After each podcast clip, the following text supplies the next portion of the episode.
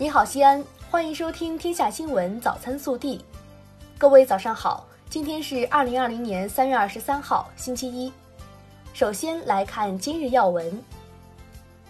三月二十二号，中国民用航空局、中华人民共和国外交部等五部委联合发布关于目的地为北京的国际航班从指定第一入境点入境的公告。公告称，自三月二十三号零时开始。所有目的地为北京的国际始发客运航班均需从天津、石家庄、太原、呼和浩特、上海浦东、济南、青岛、南京、沈阳、大连、郑州、西安十二个指定的第一入境点入境。本地新闻：三月二十二号上午，市委召开常委会会议。深入学习贯彻习近平总书记在湖北省考察新冠肺炎疫情防控工作，三月十八号中央政治局常委会会议上的重要讲话精神，研究部署我市疫情防控、经济社会发展、秦岭生态保护、春季开学等工作。省委常委、市委书记王浩主持并讲话，市人大常委会主任胡润泽列席会议。三月二十二号下午。市长李明远主持召开市政府专题会议，就做好当前境外疫情输入防控有关工作进行安排部署。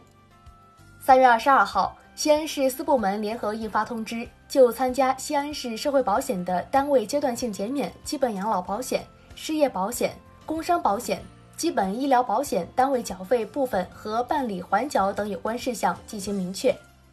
其中，企业申请缓缴需同时满足以下三个条件。受疫情影响，生产经营出现严重困难，但恢复有望。二零二零年以来，企业出现三个月及以上的亏损，财务困难且无力缴纳社会保险费。二十二号，市统计局发布的前两个月西安经济数据显示，房地产开发投资下降百分之十六点五，高技术产业投资增长二点二倍。一至二月。全市经济有序运行、长期向好的基本面和内在向上的趋势不会改变。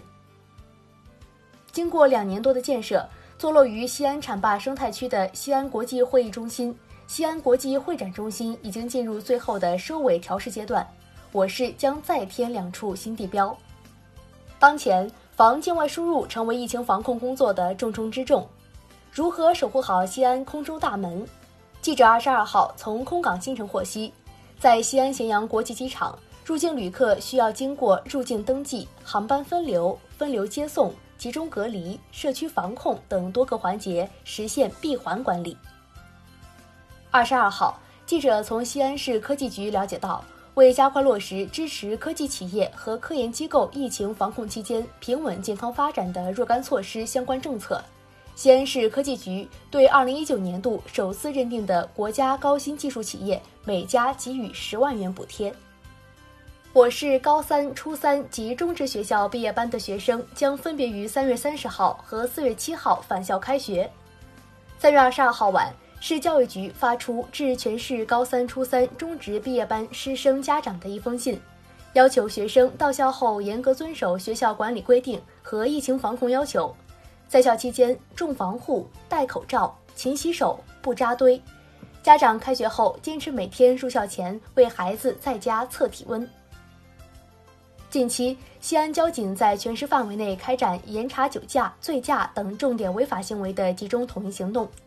西安交警在全市精准设卡，共投入警力一千四百余人次，设置临时检查点一百余处，查处饮酒驾驶三十五人，醉酒驾驶三十八人。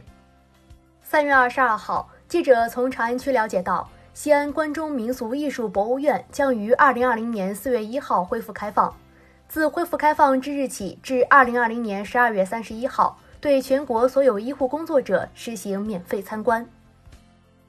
三月二十三号起，我市西二环东侧辅道百兴花园至丰河路雨水管道项目，地铁六号线科技路站附属结构。高新路至科技路十字南侧项目将进行围挡施工，施工期间道路变窄，通行能力下降。市公安局交通管理局提醒群众尽量提前择路绕行。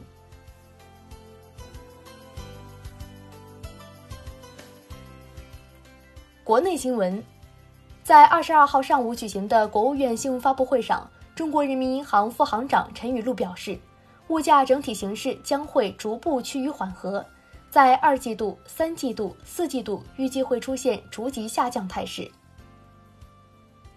水利部幺二三幺四监督举报服务平台三月二十二号正式上线运行，开辟了电话、网络、微信三位一体，面向社会的水利强监督新渠道。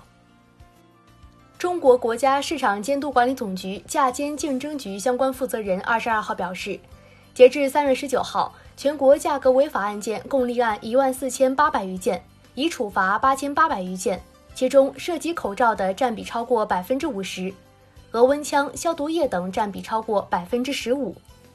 近日，国家体育总局官网发布《体育赛事活动管理办法》，该办法将于五月一号起实施。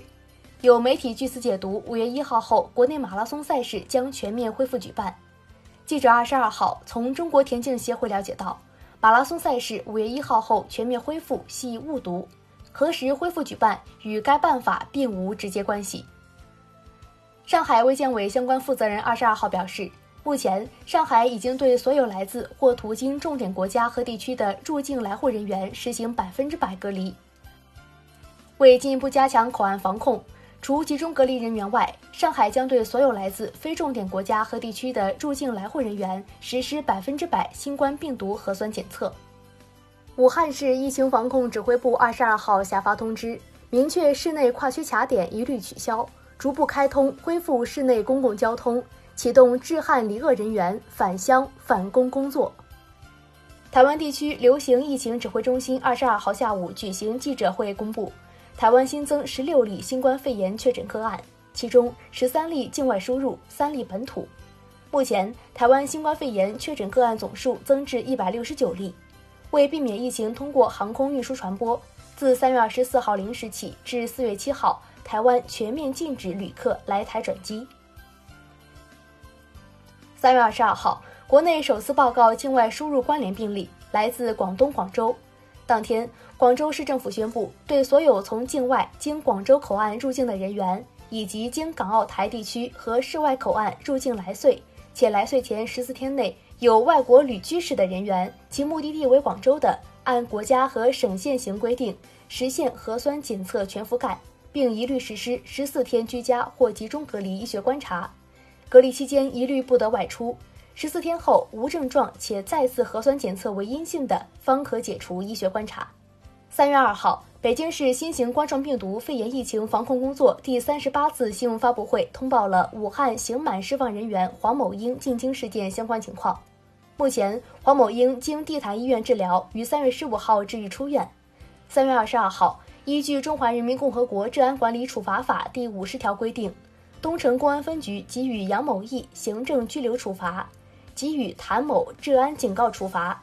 鉴于黄某英长期在监狱服刑，不了解北京疫情防控工作相关措施，且返京后居家未外出，未造成感染他人的风险，公安机关决定对其不追究法律责任。三月十九号，内蒙古鄂尔多斯市东胜区发生一起刑事案件。